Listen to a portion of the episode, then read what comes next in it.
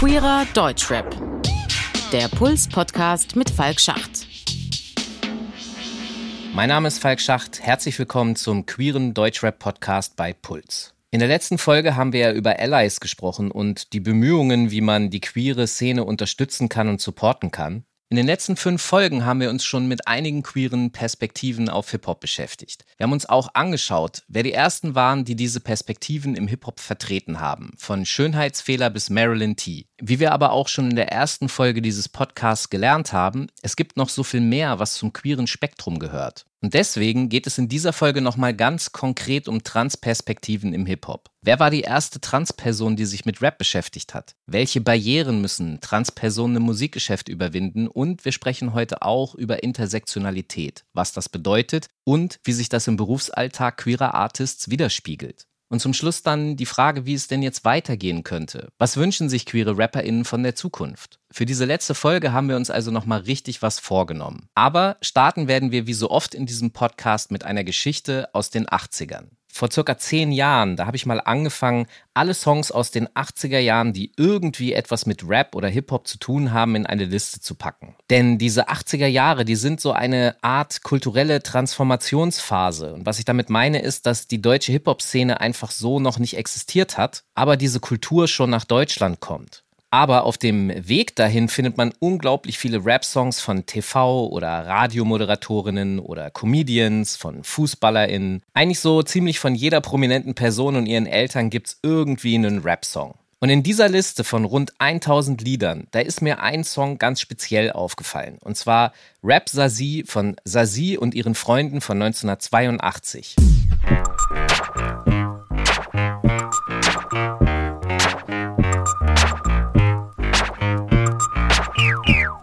Damals konnte ich nicht so richtig viel rausfinden über den Song, aber da ich andere Menschen kenne, die wie ich auf diesem 80er-Film hängen, habe ich diesen Song erstmal ein bisschen rumgeschickt. So zum Beispiel an Dendemann. Also als du mir damals die Sassy-Single, den YouTube-Link geschickt hast, habe ich direkt gedacht, geil, Brett muss ich haben, habe mir die 7-Inch bestellt und war der festen Überzeugung, ich werde etwas richtig Gutes daraus zimmern. Das hat noch nicht ganz geklappt, aber es ist auch noch nicht aller Tage Abend und ich bin noch dran. Geiles Ding auf jeden Fall. Seien wir mal gespannt, ob es noch einen Song von Dendemann gibt, der auf diesem Sample basiert. Aber was klar ist, ist, dass wir uns damals darüber unterhalten haben, wie derbe der Song ist und dass er uns an etwas erinnert, was die Produzentenlegende Jay Dilla samplen würde. Und so ähnlich war das auch mit DJ Illvibe von den Crowds. Auch ihm schickte ich zu einem späteren Zeitpunkt diesen Song und auch er war ziemlich begeistert. Ähm, natürlich fällt mir auch sofort auf, dass es wie Dilla klingt, also oder was, was, was er sofort gesampelt hätte. Hätte ich jetzt auch so die ersten acht Takte hätte ich jetzt sofort gedacht, das ist von einem seiner Instrumental-Alben oder so. Überhaupt der ganze Sound ist natürlich mega weit vorne für 82. Flow-technisch holpert es ein bisschen, aber ähm, das ist natürlich auch der Zeit geschuldet. Aber so rein vom, vom so thematisch und von der Beat-Ästhetik her auf jeden Fall weit vorne. Und da hat DJ Illweit natürlich einen Punkt. Dieser etwas ungelenke Flow, der fällt natürlich sofort auf, ist aber für diese Phase eigentlich nicht ungewöhnlich. Denn in den 80ern rappten halt die meisten Personen einfach mal so als Experiment. Es war mehr ein ausprobieren. Ich will mal gucken, wie das Ganze dann am Ende klingt. Bürger, Futter, Bodybuilding, Wichser, Fixer, es ist zu spät. Hier kommt Sasi, neue Fasching, bunt, knallhart und mit Sex Der Rap Sasi, der hat mich auf jeden Fall stark fasziniert, aber damals konnte ich eben noch nicht so viele Infos zu dieser Platte finden. Und bei einer weiteren Recherche, ein paar Jahre später, konnte ich dann herausfinden, dass Sasi und ihre Freunde ein Projekt war von Sasi de Paris. Und diese Frau ist keine ganz unbekannte, denn 2018 spielte sie in der Lindenstraße mit. In einem Making-of der Lindenstraße hat Sasi de Paris erzählt, wie wichtig das für sie war. Lindenstraße, Gott sei Dank, das ist auch interessant in dieser Serie. Das ist ein Spiegelbild unserer Gesellschaft, eine Straße von unserer Gesellschaft. Wir gehören in der Gesellschaft, wir brauchen Zeit, wir brauchen Toleranz und wir brauchen Liebe. Jede von uns hat ihr eigenen Weg. Es gibt nicht zwei Transsexuelle, Transidentität, die der gleiche Weg haben. Kaum. Jeder ist einzeln. Jeder ist unik. Und so habe ich heute diese Drehtag miterlebt. Hey, du bist meine Schwester und das stimmt schon. Das hat eine Stimmung gebracht, der mich heute glücklich stimmt. Und ich hoffe, dass die Zuschauer werden auch auf unserer Seite sein. Sazie de Paris spielt aber nicht nur in der Lindenstraße mit, auch im Frankfurter Tatort spielt sie eine Rolle, und zwar die Figur der Fanny. Sazie de Paris ist in den 70er Jahren nach Berlin gezogen und dort eröffnete sie mit Romy Haag einen Nachtclub, in dem Leute wie David Bowie oder Iggy Pop Mitte der 70er auftauchten. Sie wurde sehr schnell zu einer kulturellen Instanz und Berühmtheit und spielte Theater bei Peter Zadek. Und sie machte auch immer wieder Musik, vor allem live, die so stattfand an den Schnittflächen von Chanson, Pop, Jazz und Varieté-Musik. Anfang der 80er Jahre kommt dann Breakdance in einer extremen Hypewelle nach Deutschland. Die Zeitschrift Bravo war damals das Zentralorgan der Jugendmedien und was heute eine Auflage von ca. 60.000 Heften hat, hatte damals eine Auflage von über einer Million Heften pro Woche. Und die Bravo setzte komplett auf das Thema Breakdance und anhand der Zahlen kann man sich ein bisschen den Impact in der Jugendkultur der 80er Jahre vorstellen. Ganz Deutschland war also am Breaken. Ob zum Beispiel wie ich vor der Bücherei meiner Schule, weil dort der Boden glatt war, oder auf dem berühmten Pappkarton in der Fußgängerzone. Und dann gab es noch die Profis, die jede Woche Auftritte in Diskotheken hatten und teilweise bis zu 5000 Mark verdient haben.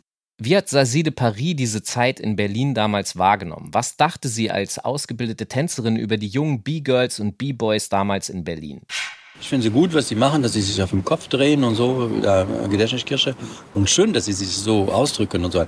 Finde ich ganz toll. Anstatt Dealer und so, dass sie Erfolg haben beim Selbstwertgefühle äh, und so, beim Tanzen und so.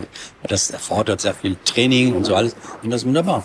Zu diesem Zeitpunkt hat Sazie de Paris also Hip-Hop schon wahrgenommen, ist aber selbst jetzt noch nicht an dem Punkt, dass sie Rap irgendwie stark interessieren würde. Also wie kommt es dazu, dass sie von Chanson zu Rap wechselt? Und an dieser Stelle kommt der Musiker, Kulturmanager und Wegbegleiter von Sazie de Paris, Mabel Ascheneller, ins Spiel. Er beschreibt das popkulturelle Umfeld damals in einer E-Mail an mich wie folgt. 1982 bis 1984 präsentierte ich mit Freunden das DNC, den Damaschke Nightclub. Das Besondere waren unsere DJs, wie zum Beispiel DJ Fetisch. Sie spielten die ersten Raps von Malcolm McLaren, Flash. Don't push me, cause I'm close to the edge. I'm trying not to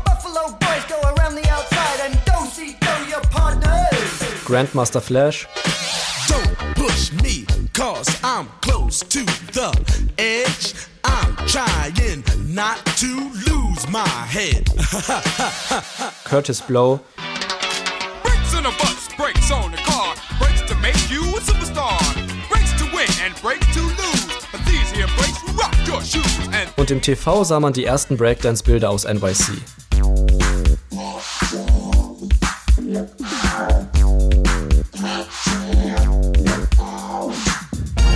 Sasi war Dauergast im DNC, wie auch parallel im Club Dschungel. Man ging jeden Abend zuerst in den Dschungel und dann in den DNC. So war die Reihenfolge. Clubhopping war also auch in den 80ern schon ein großes Thema und in diesen Clubs lief auch Rapmusik als der neue heiße Scheiß aus New York. Und der erwähnte DJ Fetisch zum Beispiel hat dann ab den 90ern seine Hip-Hop-Einflüsse in die Crew Terra Nova einfließen lassen. Aber zurück zu Mabel Ascheneller. Er und Eschi Rehm haben als queeres Duo zusammen Musik gemacht unter dem Namen Die Gesunden. Und in den 80er Jahren waren sie so sehr von elektronischer Musik begeistert und veröffentlichten als Die Gesunden Songs wie zum Beispiel Schwanzdisco, dass, wenn man genau hinhört, wie ein musikalischer Verwandter von Rap Sazi klingt.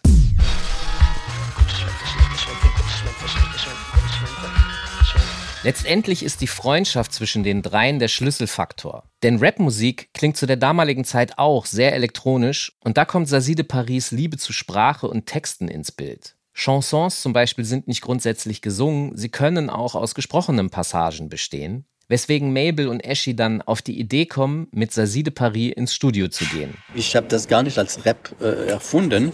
Ich habe nur diese Rap, glaube ich, als dadaistische Gedanke gedacht und sagte, ich mache einen Text, jetzt ein witziger Text. Und da haben wir diese Schallplatte gemacht. Ich habe es genannt Sazi Rap. Aber das war so absurde Texte. Ich sah sie und sie sah mich nicht. Mein Name ist Sazi. So ungefähr.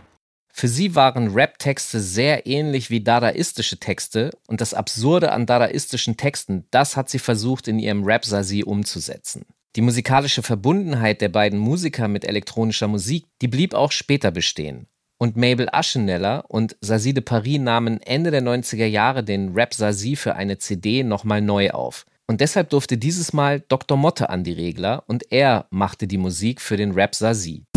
Bürger, Penner, Bodybuilder, Wichser, Spinner. kommt Sasi, mega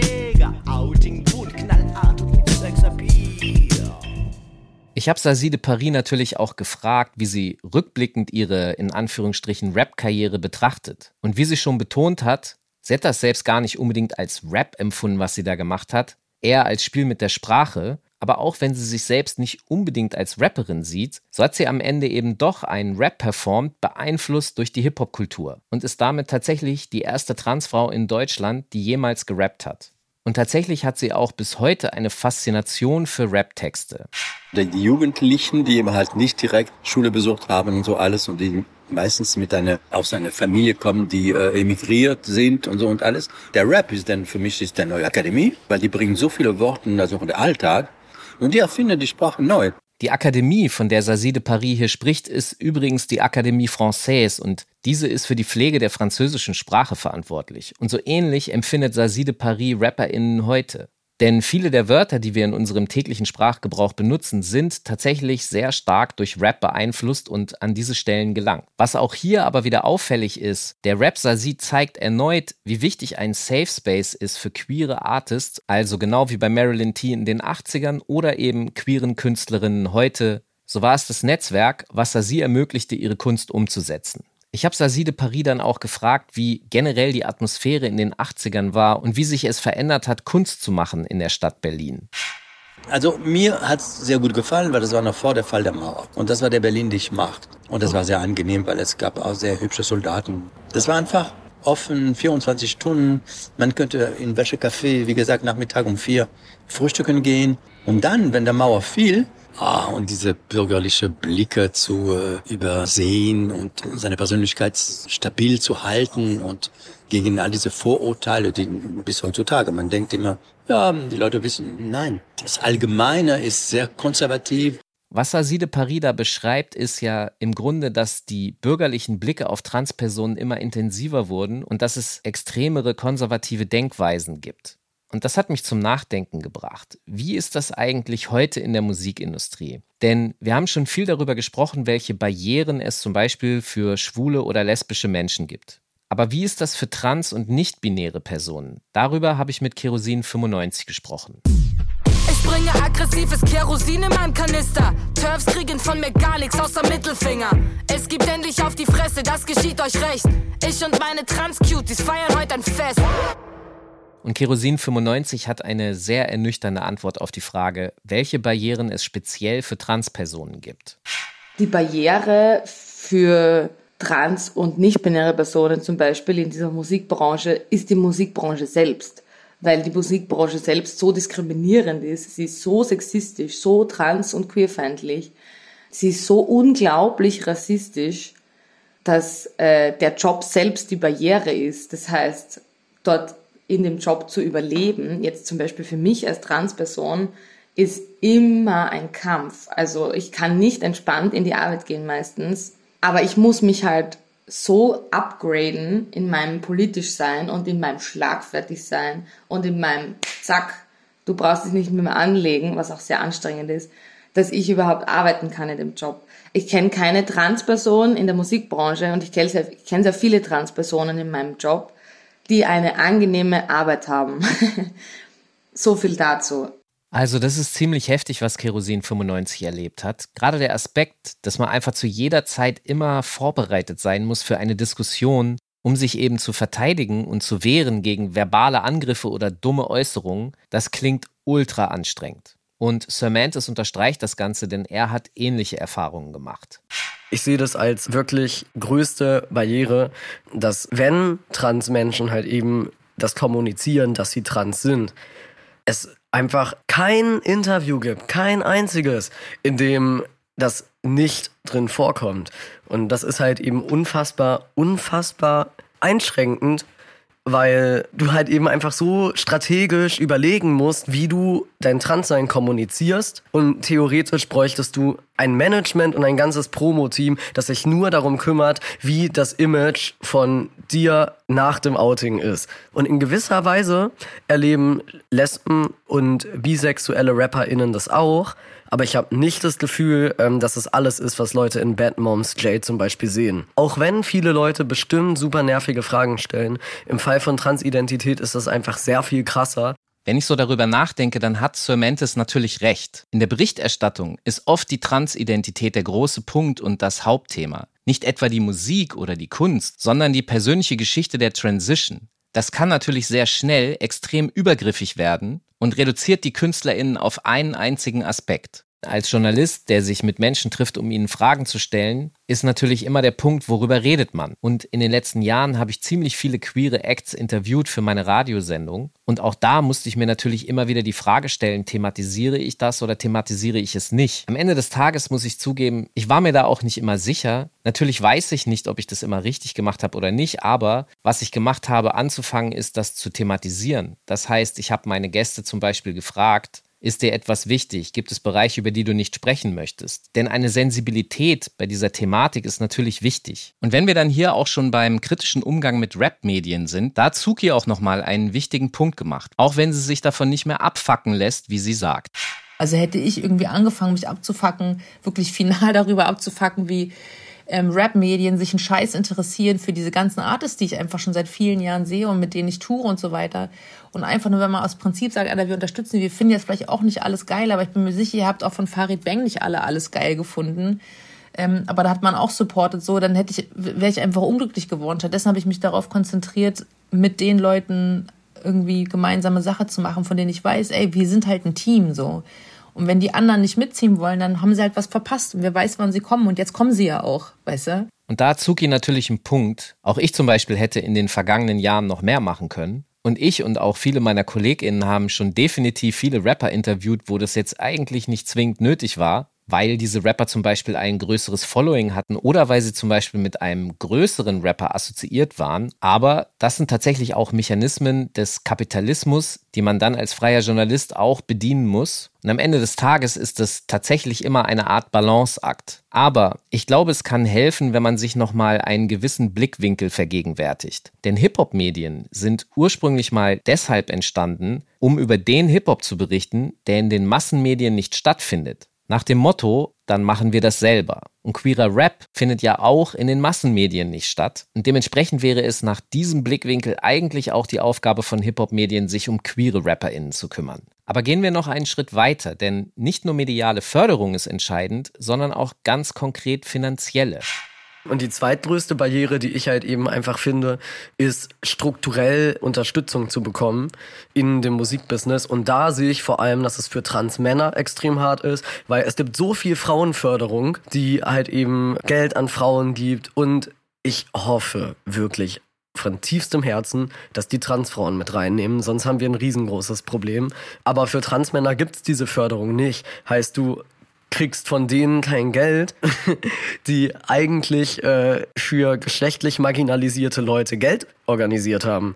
Und was ich tatsächlich krass finde, ist, dass Sir Mantis von all diesen Themen betroffen ist. Er aber trotzdem immer noch im Blick hat, welchen Diskriminierungen andere Queers in der Community ausgesetzt sind. Und er hat mich im Gespräch auch nochmal extra darauf hingewiesen, dass es ihm im Vergleich zu anderen eigentlich noch besser geht die queere Web-Szene in Deutschland, da sind viele POC-Personen drin, aber bei Veranstaltungen sind die Line-Ups extrem weiß, dass weiße Strukturen auch im, im queeren Kontext halt äh, weiße Privilegien reflektieren müssen und äh, halt eben checken müssen, dass es halt kein Zufall ist, wenn sie nur weiße Acts haben. Die queere Szene, ich fühle mich wohl, ich mag das, ähm, ich komme sehr oft nicht vor, ich komme aber mit weißen Privilegien auch sehr oft deswegen vor. Und ähm, genau wünsche mir da einfach irgendwie für BIPOC-Personen einfach eine bessere, coolere Erfahrung. Das sieht auch Kerosin 95 so. Also für mich als weiße Person ist es ja dann einfacher, in meinem Weißsein zu existieren in der Branche. Also hier gibt es irgendwie, das ist halt wichtig, intersektional, also am Großen und Ganzen zu denken, was es für verschiedene Diskriminierungen gibt in der Musikbranche, wer von was betroffen ist und wer welche Privilegien hat und wer in die Arbeit gehen kann und dort chillen kann und wer nicht. Und Kerosin 95 gibt da ein weiteres wichtiges, großes Stichwort, nämlich Intersektionalität. Das bedeutet, innerhalb einer von Diskriminierung betroffenen Gruppe gibt es nochmal einzelne Gruppen, die mehrfach diskriminiert werden. Das bedeutet für Menschen wie Jenna Hendricks dann zum Beispiel doppelten und dreifachen Struggle. Queer sein besteht nicht nur aus weißen, dünnen Menschen, so, sondern wir tauchen in einer so großen Vielfalt einfach auf. Und die muss man halt auch einfach sichtbar machen und nicht nur die eine. Und ich habe eher das Gefühl, dass das, man macht schon einen Fortschritt, auf jeden Fall überhaupt, dass äh, Sichtbarkeit gezeigt wird von äh, queeren Bodies, but wir tauchen in so einer Vielfalt auf und die gehört auch gesehen oder unter Vertrag genommen und etc. Und dabei kann es natürlich auch zu Problemen innerhalb der queeren Community kommen, wie Avery sagt sag ich mal, in der queeren Community, sagen wir in der, in der schwulen Community gibt es halt auch einfach super viele Probleme noch.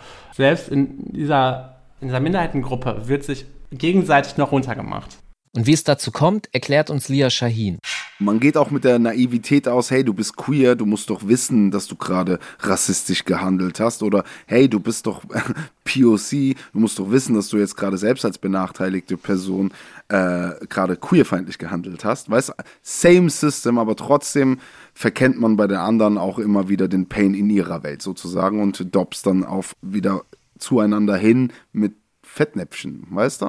Also nur weil man von Diskriminierung betroffen ist, heißt das eben nicht, dass man auch die Diskriminierung von anderen immer auf dem Schirm hätte. Und an dieser Stelle müssen wir noch einmal zurückspulen zu Marilyn T. in die 80er Jahre. Ihr erinnert euch, Marilyn T. war die erste queere Rapperin in den USA. But she loves her music and music loves her for keeping it pure and making sure that each word she chooses is from the heart and not selling out, not even in part. Und was ich bei der Recherche zu ihr gefunden habe, war ein extrem spannender Artikel, den sie selber geschrieben hat. Der Artikel trägt den Titel White Woman Drops Rap. Darin setzt sich Marilyn T. extrem selbstkritisch damit auseinander, wie sie als weiße Frau Rap macht und damit, wenn auch wenig, Geld verdient. Auslöser war, dass ihr von einer schwarzen Künstlerin vorgeworfen wurde, dass sie schwarze Kultur plagiert. Heute würde man dazu kulturelle Aneignung sagen. Daraufhin hat Marilyn T. ihren eigenen Werdegang im Rap reflektiert. Ich musste das hören, schreibt sie in ihrem Artikel um dann zu erklären, dass sie künftig all ihren Tapes schriftliche Credits beilegen möchte, von welchen schwarzen KünstlerInnen sie beeinflusst wurde und dass sie außerdem die Einnahmen aus ihrer Musik an Organisationen spenden wird, die sich für schwarze Lesben einsetzen. Und das alles 1991, also vor mehr als 30 Jahren. Man kann also sagen, Marilyn T. war ihrer Zeit einfach sehr weit voraus und hat sich damals schon mit Intersektionalität auseinandergesetzt. Ein weiterer Aspekt von Intersektionalität neben Rassismus ist zum Beispiel Klassismus, also die Benachteiligung von Personen aufgrund ihres sozialen Standes oder ganz simpel gesagt des Einkommens. Und dazu hat mir Sir Mantis eine Anekdote erzählt. Ich äh, habe auf dem CSD einen Song gespielt, weil ich äh, Heimkind bin und in einer Jugendeinrichtung aufgewachsen bin. Das war in Zeiten von Facebook. Es gab wirklich eine Diskussion in der Facebook-Gruppe zum CSD, ob man so traurige Themen denn wirklich äh, an einem Freudentag spielen darf. Leute haben diskutiert. Es ist unfassbar. Und es ist halt eben der Point, wenn queere Leute prekarisiert sind, dann haben sie ein härteres Leben, als wenn cis-Leute prekarisiert sind. Was Semantis mit Prekarisierung meint, ist, dass man finanziell abrutscht, aber nicht mal aus Eigenverschulden, sondern weil man so vielen Diskriminierungen ausgesetzt ist, dass man zwangsläufig immer mehr Boden verliert. Aber Semantis zieht daraus auch noch einen weiteren Schluss, nämlich, dass queerer Rap eigentlich Straßenrap ist. Queer bzw. Queer Rap ist für mich ein super valider Teil von Straßenrap ich rap jetzt nicht über kriminelle Handlungen, weil ich da tatsächlich in meinem Leben wirklich nicht viel in meinem polizeilichen Führungszeugnis habe. Ich habe halt eben nicht die äh, Criminal Energy, wie dass ich mich jetzt Gangster-Rap nennen würde, aber ich würde schon sagen, dass ich aufgrund von der Prekarisierungserfahrung, die ich habe und dass ich im Heim aufgewachsen bin, irgendwie schon ein Teil von Straßenrap bin. Wird nur niemals irgendwer anderes noch so sehen wie ich. Das weiß ich. aber da muss ich dich korrigieren, weil ich sehe das tatsächlich genauso wie Sir Mantis. Die Blockade im Kopf vieler Menschen, die sich jetzt mit diesem Gedanken auseinandersetzen, dass queerer Rap eigentlich Straßenrap sein kann, Diese Blockade ist das Problem, worüber wir jetzt seit sechs Folgen in diesem Podcast sprechen. Denn Queers sind sehr oft aufgrund ihrer Mehrfachdiskriminierung, also der Intersektionalität, so abgehängt von der Gesellschaft, dass sie finanziell sehr oft sehr hart strugglen. Und das ist ja komplett die Story und das Fundament und Grundlage von sämtlichem Straßenrap und dem Hustle, sich durchsetzen zu müssen. Ich finde noch nicht mal, dass das ein spannendes Gedankenspiel ist, sondern für mich ist queerer Rap straight up Straßenrap. Denn wenn Straßenrap die Musik ist, die besonders Menschen aus ärmeren Verhältnissen abbildet, dann ist queerer Rap wie der von Cementis eben genau das. Aber genau aus diesen Gründen heraus muss sich am Ende des Tages queerer Rap innerhalb der queeren Community auch immer mal wieder ähnlichen Vorurteilen entgegenstellen, wie Rap das auch lange im Verhältnis zur Mehrheitsgesellschaft tun musste. Es gibt halt viele in der queeren Szene, die mich live sehen, wenn sie sagen, ey, Hip-Hop gar nicht. So hört, würde ich nie hören. Also auch so, also nicht alle natürlich, ne, aber also schon ganz viele so, ähm, für mich gefühlt in den wenigen Zeiten, wo ich dann in diesen Spektren bin, dass da halt einfach diese Kultur sich noch nicht so gut gekreuzt hat. So, also diese Überkreuzungen einfach da noch nicht so gut stattfinden und dadurch sich auch halt eine Art von Vorurteil gegenüber Hip-Hop auch in vielen, also nicht nur queer, also generell deutsche Bevölkerung müssen wir schon ein bisschen größer gucken. Ne? Also halt nicht nur queer, sondern einfach generell deutsche Bevölkerung und Hip-Hop. Also in den letzten 20 Jahren haben wir jetzt nicht viel Gutes getan dafür. Und Cementes hat mir da auch nochmal von einer ganz bestimmten Situation erzählt, wo das zum Tragen kam. Rap kommt jetzt langsam bei CSDs an, aber, und das finde ich so spannend, bei kleineren, lokaleren CSDs, Weimar zum Beispiel, die haben angefangen vor Jahren mich einzuladen und haben gemerkt, dass Rap super gut funktioniert und ich habe so das Gefühl, je größer der CSD wird, desto konservativer wird der. Und Suki ist das höchste der Gefühle, aber auch nur, weil queere Tiere so poppig ist. Es ist eine Lüge zu sagen, dass CSDs per se weiter sind. Da sitzen richtig viele CDU-Schwule, die halt irgendwie alles progressive Linke, was queer ist, äh, zu verhindern versuchen. Und wenn man das jetzt nimmt und nochmal größer denkt, dann ist das ein Thema, was es auf ganz vielen Ebenen gibt. Denn Hip-Hop wurde ja jetzt nicht zwingend mit offenen Armen vom Mainstream empfangen. Denn natürlich gibt es kritische Inhalte, aber sehr viel Rapmusik enthält halt auch sehr viel Kritik am Mainstream und den herrschenden Verhältnissen. Und im Gespräch mit Kerosin 95 ist mir klar geworden, queerer Rap macht genau das Gleiche gerade. Queere RapperInnen sind gerade die, die den etablierten Rapperinnen in den Arsch treten die queerfeindliche Texte nicht mehr einfach so hinnehmen und die sich eben queerfeindliches Verhalten auch nicht mehr einfach bieten lassen und für ihren Platz im Rap-Game kämpfen. Und zwar mit einer krassen Energie. Also Flinters, schwarze RapperInnen, RapperInnen of Color, RapperInnen mit Behinderungen und so weiter und so fort, sind die, die jetzt in den Arsch treten, weil die ganzen Dudes, vor allem die ganzen weißen Dudes, die lehnen sich zurück, die gönnen sich, die machen Kohle, die machen gar nichts, die setzen sich nicht auseinander, die sind halt Teil von der kapitalistischen Musikwirtschaft geworden. Okay, passt, dann macht's halt euer Ding. Aber die Leute, die sich wirklich mit Inhalten auseinandersetzen, die wirklich auf die Fresse geben und nicht, weil sie in ihren Texten sagen, ich hau dir auf die Fresse, sondern weil sie inhaltlich und politisch auf die Fresse hauen und so schlau sind, das sind die Queers, das sind die Transpersonen, weil wir Trans-Personen, queere Personen und Flinters können diese ganzen Dudes in einem Schnips wegstecken. Inhaltlich. Das Problem dabei ist nur, dass diese krasse Energie und dieses Können oft gar nicht bis zum Maximum ausgeschöpft werden kann. Also man gar nicht die Möglichkeit bekommt, das zu beweisen. Wie mir Kerosin erzählt hat, ist das Problem am Ende nämlich oft ein finanzielles. Wir verdienen kein Geld, die schon. Das heißt, das ist irgendwie so die schwierige Ebene dabei. Das heißt, politisch aufgestellt zu sein, bringt mir halt am Ende des Tages nichts, wenn ich meine Miete davon nicht zahlen kann. Das heißt, ich freue mich dann über ein unpolitisiertes Festival, das mich nicht interessiert und gehe halt in meine Lohnarbeit und kann davon halt meine Miete zahlen. Was müsste sich also ändern, dass queere Artists von der Kunst, die sie machen, leben können? Oder anders gefragt, wie könnte es queerer Rap in den Mainstream schaffen und dort das volle Potenzial ausschöpfen? Es geht wirklich nur darum, wie die Industrie das Ganze pusht und dass die Industrie an sich, also Labels, Major Labels, äh, Major Money da reinstecken. Lil Nas X ist ja das beste Beispiel dafür. Also finanzielle Mittel und Zugang zu Strukturen. Das sind die wichtigen Punkte. Und zusätzlich kann man aber auf den bestehenden Strukturen nur aufbauen. Am Ende muss man sich aber auch trauen, neue Wege zu gehen, sagt Sir Mantis.